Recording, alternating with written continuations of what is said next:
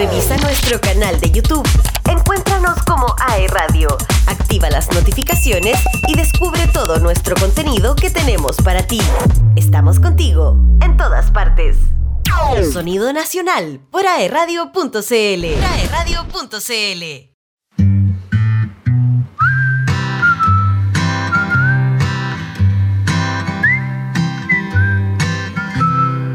Yo creía que podía con tu mal amor y no pude.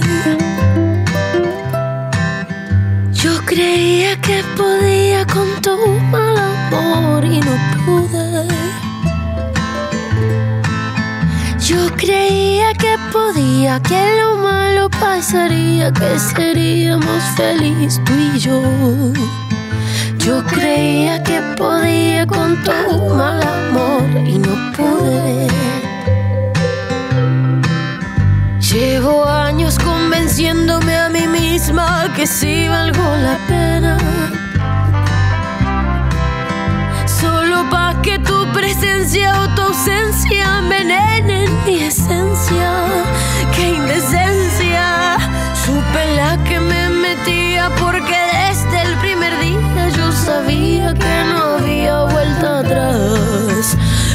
Nunca imaginé que cuando nadie más ve, vale más tu celular que mi mirada.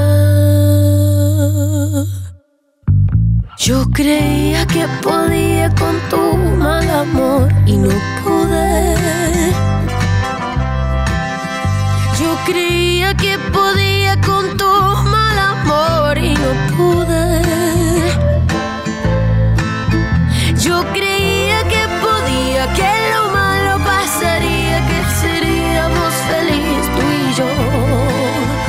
Yo creía que podía con tu mal amor y no pude.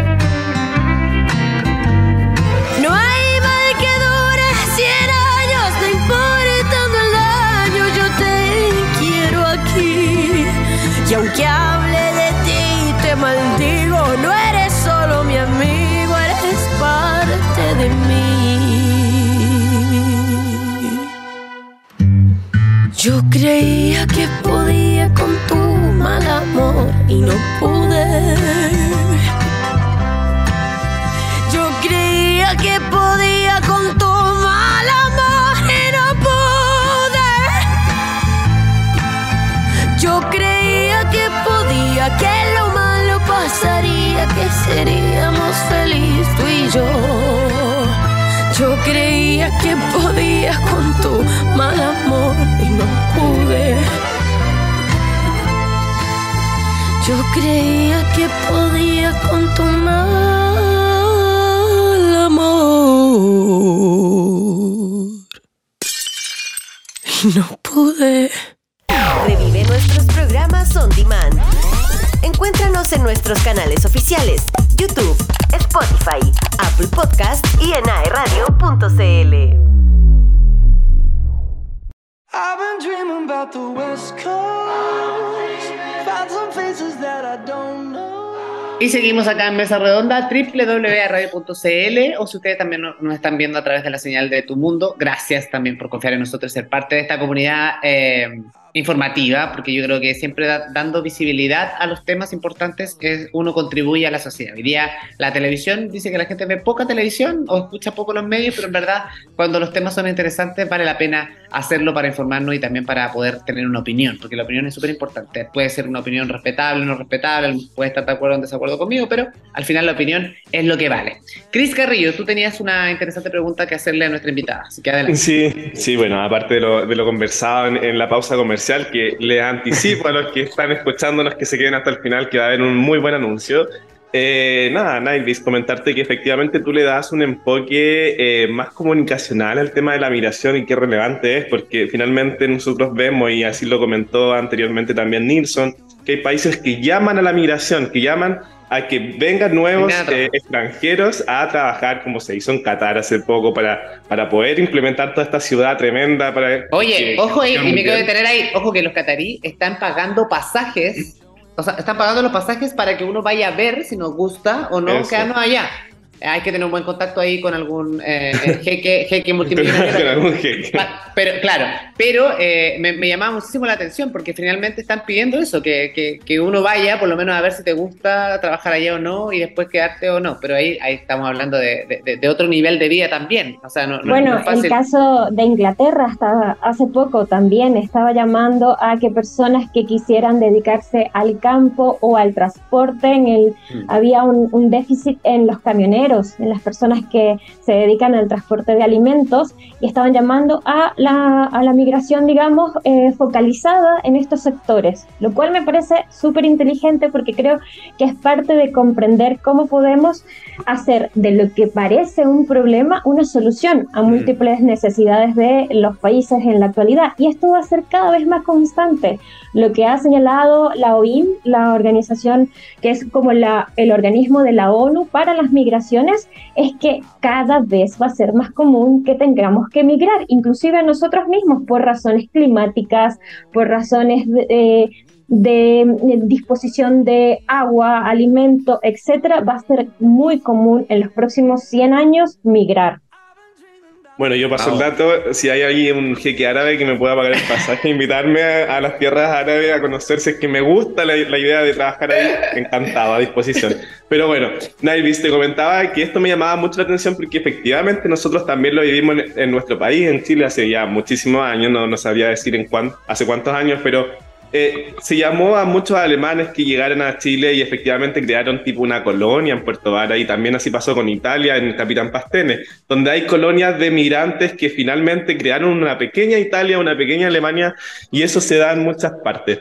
Pero finalmente tú comentaste harto sobre los beneficios que puede dar la migración y esto puede ser desde muchos puntos de vista que antes quizás yo no lo había considerado tanto, que efectivamente las personas llegan a trabajar de forma irregular y no aportan al, al país, ya sea con, con impuestos, con, con todo lo, la regularización que corresponde.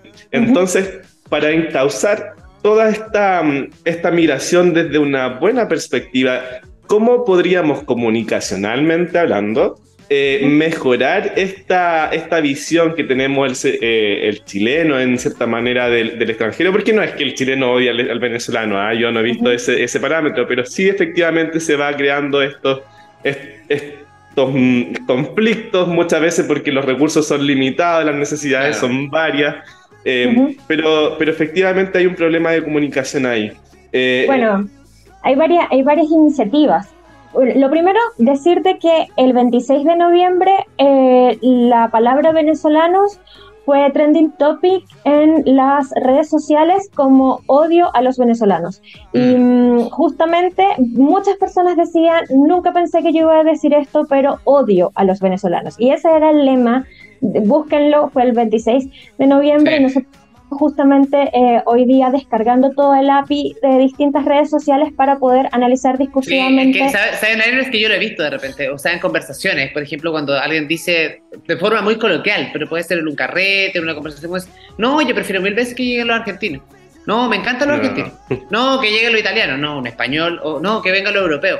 Pero claro, entonces y ahí se genera este fenómeno que hizo un poco eh, la Iris. O sea, efectivamente yo ese día eh, estuve atento a las redes sociales y en Trending Topic había muchísimo comentario muy negativo. Pero también ahí es porque creo que comunicacionalmente en los medios de comunicación estamos mal eh, claro, enfocando eso- la problemática, ¿no? Claro, Porque eso- mostrar que un venezolano, no sé, le dispara a otra persona, agrede a carabinero o tiene un enfrentamiento X, obviamente hace que eh, reaccionemos como en masa y se genere este- esta xenofobia. Claro, a eso iba Nilsson a decir que hay varias iniciativas de eh, organizaciones de periodistas, eh, en- eh, digamos que defienden los derechos humanos y también periodistas migrantes que han sacado un decálogo de la comunicación intercultural de cómo debemos eh, o cómo debemos si el encuadre que deben tener las noticias al momento de hablar o de asociar temas de seguridad con temas de nacionalidad. Por ejemplo, eh, algo que siempre de hecho lo digo, lo digo siempre, una persona que comete un delito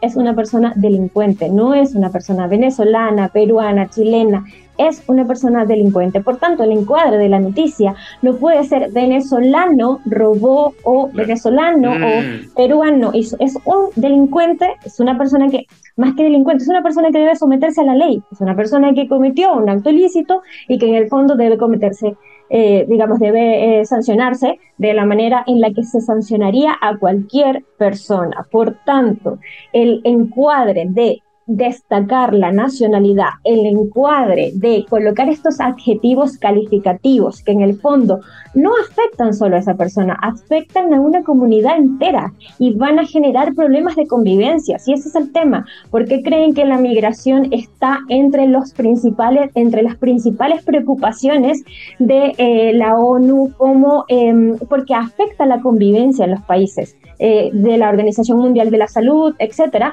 porque la convivencia en los países es la base para un montón de otras situaciones favorables, como la educación, como la salud mental, etcétera. Pero si no hay convivencia en el país y en el fondo eh, no podemos negar que en la actualidad hay una especie de polarización social, irascibilidad generalizada, eh, que tiene que ver no solamente con el factor migratorio, sino también con el factor político.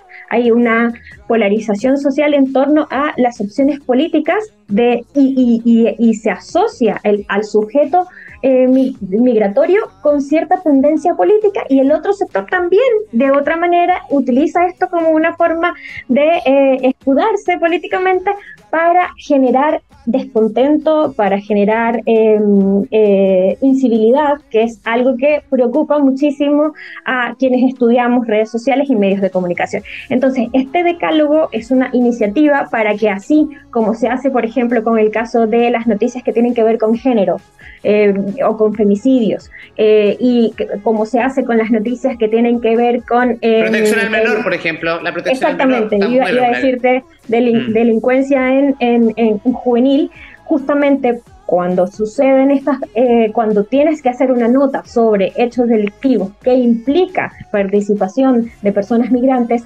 es importantísimo que no se destaque la nacionalidad, es importantísimo que no se destaque, es más, que el enfoque sea un enfoque justamente del hecho delictivo, de las sanciones, de lo que se va a hacer apegado al marco institucional, pero no destacando la nacionalidad o la condición migrante, porque se afecta a una comunidad entera.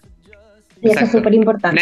Nairo, y otro tema, ¿cuál es el rol también de la educación en nuestro país? Creo que también tenemos un rol ahí por un lado tenemos la, eh, cómo lo comunicamos, ¿no? Pero también está, tú perteneces a una universidad que tiene mucho prestigio en nuestro país. Em, eh, nosotros como Duoc u otras entidades también tenemos un rol fundamental, porque hoy en día no solamente la gente eh, migra a otro país por una mejor calidad de vida o un trabajo, sino que también muchos lo hacen porque tienen eh, o buscan otras expectativas para estudiar también.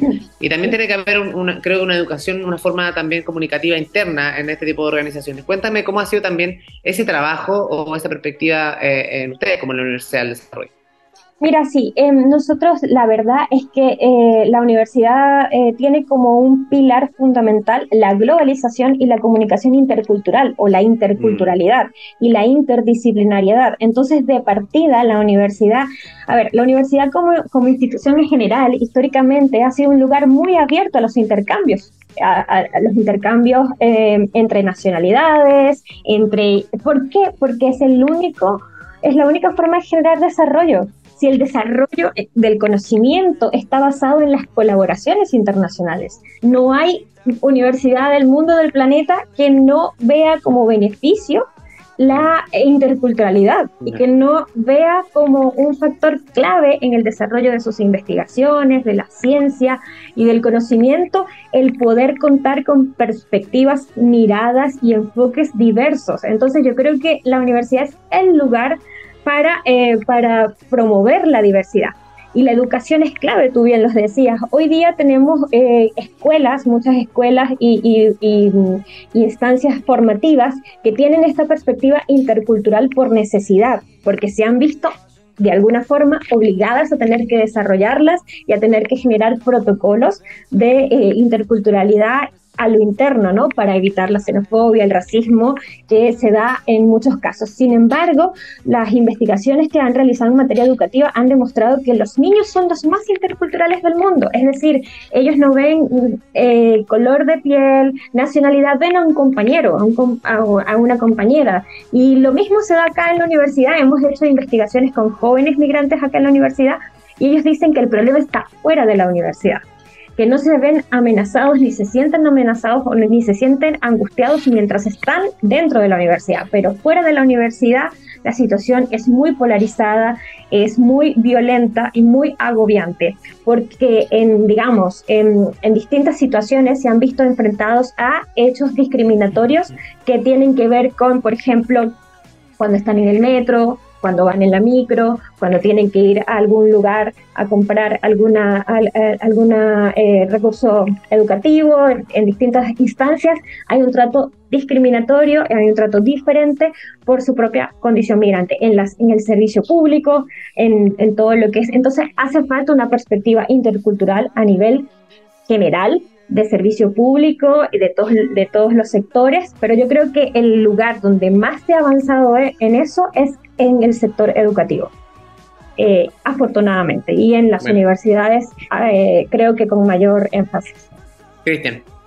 Sí, eh, bueno, interesante cómo lo plantean desde el punto de vista y el trabajo. Muy, muchas felicitaciones a las universidades que se están vinculando con el medio y también haciendo un aporte con respecto a la migración pero también aquí hay que hacer un autoanálisis más eh, introspectivo de cada ser humano, acá los quienes nos escuchan, que puedan analizar esta situación, porque yo lo he escuchado en muchas oportunidades en que dicen, no, yo nunca me va a tocar esta situación de mirar, pero oye, stop, Venezuela era un país y es un país rico en muchos recursos naturales y lamentablemente tú recién hablabas, Nairi, sobre eh, la eh, instrumentalización política que se le da muchas veces a, a, este flujo migratorio a las personas, eh, que las utilizan para fundamentar ciertas teorías políticas, pero finalmente tampoco hay que dejar de lado de que eh, nosotros como chilenos estamos eh, exentos, digamos, de poder vivir una migración, sobre todo hoy en día, que estamos con bastantes incertidumbres con respecto a nuestra economía, con respecto a nuestra constitución, temas que también se vivieron en su momento en Venezuela, donde efectivamente también hubo un, una ola de personas que efectivamente pidió mejorías, como fue el, el Caracazo, después se cambió una constitución y todo eso efectivamente lo conocemos y fue repercutiendo en que fue desgastando un poco la situación, o bastante, la, la situación de vida, la calidad de vida de las personas que decidieron migrar. Esa situación también la podríamos vivir nosotros en Chile. No estamos exentos a esto y por lo tanto hay que hacer una introspección con respecto a esto, a cómo el ser humano, cómo el chileno acoge al extranjero y finalmente cómo uno tiene que ser una buena persona porque todo lo que uno siembra cosecha finalmente. como un poco de empatía, o sea, el fondo de empatía. empatía como en todos los temas, Cristian. Yo, creo que va por ahí el tema, o sea, es ponernos en el lugar del otro, o sea, eh, si yo, incluso cuando yo, en, cosas súper básicas, o sea, cuando yo me voy de vacaciones al Caribe o viajo a Europa, o sea, voy con esa perspectiva de que quiero que me reciban con los rosas abiertos. Claro. Eh, y voy con, claro, voy de vacaciones, con visa de turista, me timbran en Policía Internacional, todo el cuento, y una buena experiencia y todo. O sea, yo creo que también tenemos que ponernos en ese lugar. O sea, ¿por qué vamos a amargar el proceso de otra persona? ¿O por qué vamos a hacer que esa, que ya, por todo el proceso duro que ha pasado para tomar la decisión de emigrar, llegar al país y además hacerle la vida más indigna aún, porque eh, esa es la palabra, aunque suene muy fuerte, pero hacérsela más, más indigna por el maltrato que podemos generar nosotros hacia los hermanos eh, de otros países, me parece eh, que, no es tolerable, o sea, bajo ninguna perspectiva, porque finalmente todo, a todos, cuando suena cliché lo, lo, que uno dice, a todos nos puede pasar, es real, o sea, no es cliché, o sea, todos podemos vivir de, determinados puntos situaciones. O sea, nadie sabe, lo mismo que dices tú, nadie sabe si nosotros el día de mañana tenemos que emigrar a otro, a otro país o, o incluso por trabajo, ya sea por crisis humanitaria, etcétera, etcétera, que ojalá no fuera, pero eh, finalmente uno lo ve y, y, uno dice, no, pero no importa, porque a mí no me, piensa inmediatamente no me va a pasar a mí esto. Entonces, o porque yo tengo un título profesional, puedo caer para cualquier parte, pero nosotros hemos visto que este flujo migratorio de venezolanos, si hay algo positivo que tiene es que gran cantidad de los venezolanos vienen con una muy buena base en educación. A diferencia de las migraciones que recibimos, por ejemplo, de otros países como Perú, Bolivia o Colombia, eh, el venezolano en general tiene esa distinción de que tiene una muy buena base educativa. Y el aspecto económico, o sea, lo, lo decía, o sea, en Concepción es un claro ejemplo también. Tenemos cuadras y cuadras con emprendimientos extranjeros, o sea, tenemos las famosas barberías que ocupan cuadras y todos tienen clientes, todos trabajan. Están los lugares de comida rápida que son de, los hermanos venezolanos o colombianos y también que tienen sus clientes. O sea, eh, las por ejemplo, o sea, me van a disculpar las mujeres que nos están escuchando, pero las mujeres nunca se habían arreglado tanto las uñas, las cejas o el manicure, pedicure si no hubiesen llegado eh, eh, los migrantes ¿no? a otro país, porque hoy día hay muchísimo de, incluso las pestañas y todo ese tema, eh, finalmente me llama mucho la atención ese punto de vista que muchas veces no es representativo, o sea, no se ven como en las métricas generales económicas del país, no se le da la visibilidad que, que, uno busca en los medios de comunicación, o sea, no, no, no, no hay publicaciones, ni siquiera en la prensa escrita de repente, no sé, o destacar, no sé, ya sea una persona que viene de otro país que de alguna forma está haciendo patria y está eh, eh, entregando incluso muchas veces fuentes laborales para los propios chilenos, porque ese venezolano o ese colombiano que instaló su negocio en nuestra ciudad o en nuestro país está de alguna forma también entregando trabajo a un compatriota nuestro. Entonces yo creo que va, hay un tema educativo que va más allá de eso, va también un tema de nosotros mismos, como decías tú, Cris, hacer una introspección y, volvernos un poquito más empáticos. Eh, Nair, el tiempo pasa volando en este programa, pero tienes unos anuncios muy importantes que hacer y me gustaría también que compartiéramos eso.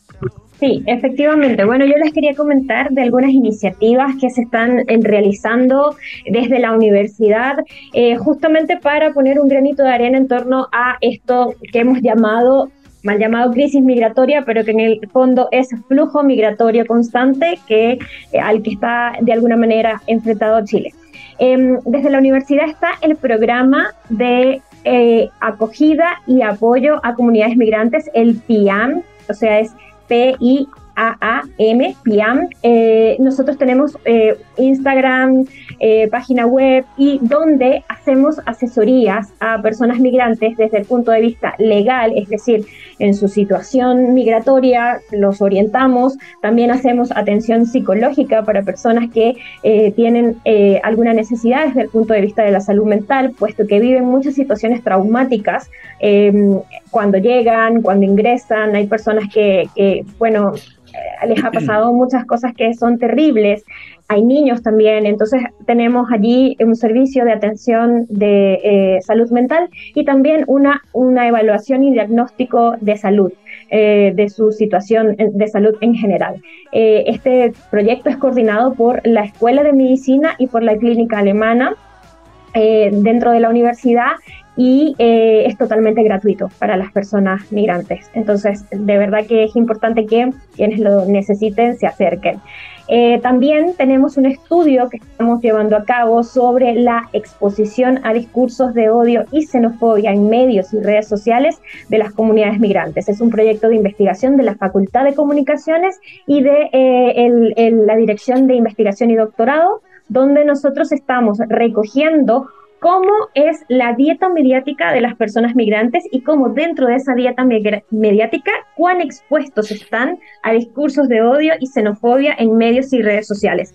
¿Qué hacen para enfrentarlo? ¿Qué estrategias tienen? Y cómo esto puede promover o no, impulsar o no la participación, que es muy importante porque a ver, si nosotros nos vamos a la historia y a la historia de otros países que han enfrentado migración, por ejemplo, como Estados Unidos, un problema grave es la conformación de guetos. Y los guetos se hacen cuando las personas migrantes no tienen otras redes, sino que a sí mismos.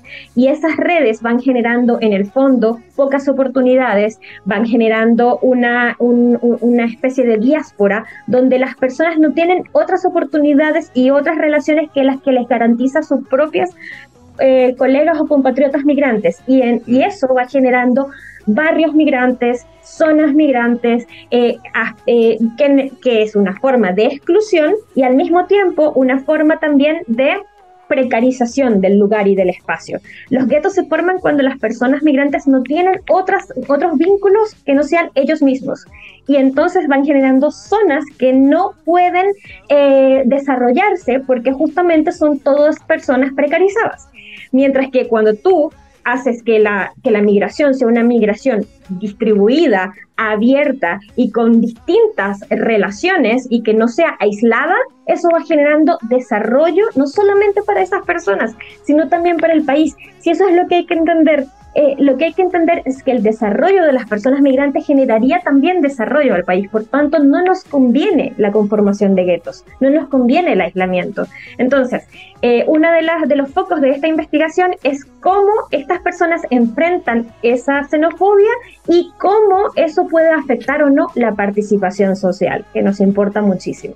Entonces, si les interesa, si alguien que está escuchando conoce a una persona migrante, sobre todo en región, sobre todo en, el sur, en el norte, eh, que, que, pueda contestar esta encuesta, los invitamos a que participen en el estudio. De hecho, el estudio concibe que mm, puedan participar también en un taller certificado sobre análisis crítico de medios y verificación de fact-checking eh, de noticias falsas fact-checking de noticias falsas. Oye, eh, y por si acaso, el código QR está apareciendo en pantalla precisamente con la encuesta, así que las personas que no están viendo pueden escanear el código y eh, acceder a la encuesta. Así que ese es el dato que les quería pasar. Eh, Nervis. Sí, eso, que por favor participen. Sí, yo creo que cualquier persona que esté escuchando este, este programa conoce a una persona migrante eh, y también seguramente hay eh, personas migrantes que están escuchando este programa. Entonces los invitamos, las y los invitamos a que participen porque justamente luego vamos a hacer un taller certificado de análisis crítico de medios por la Universidad del Desarrollo y la Universidad Albert Hurtado.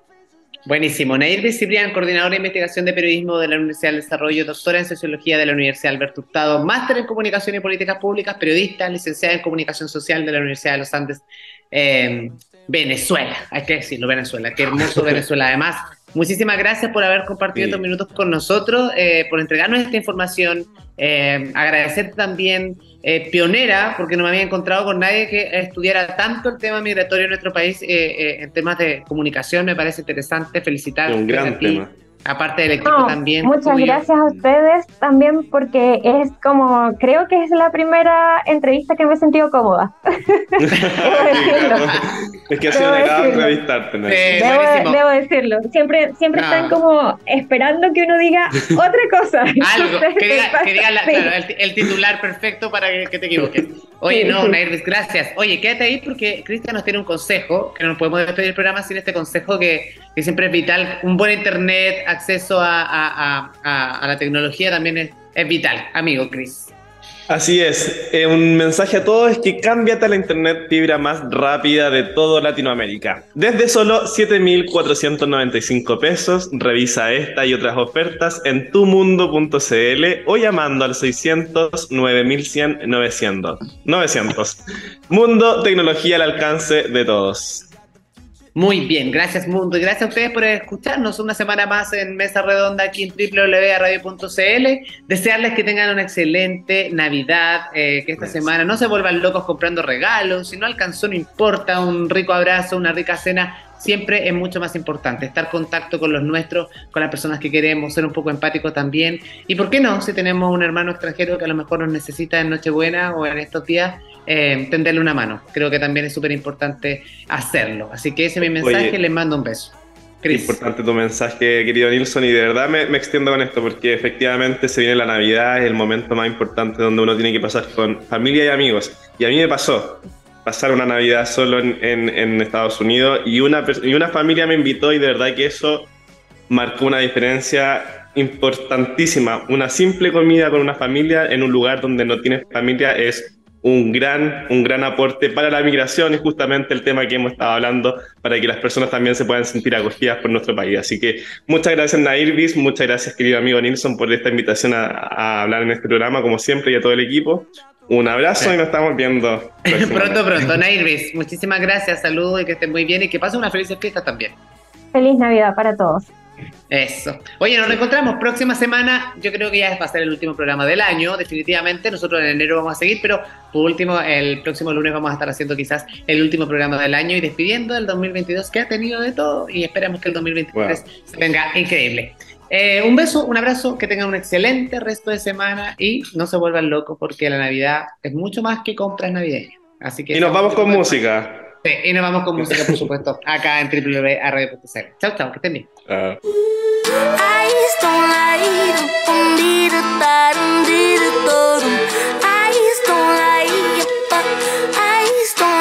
Try to sell your soul to another heard you try to dance around with flames made from angels undercover.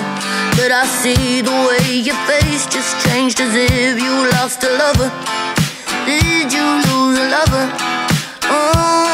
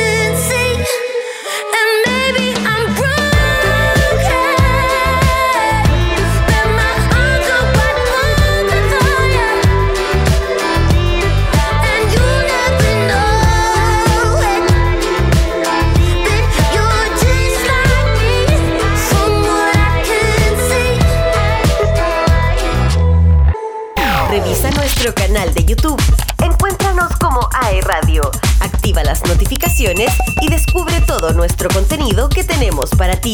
Estamos contigo en todas partes.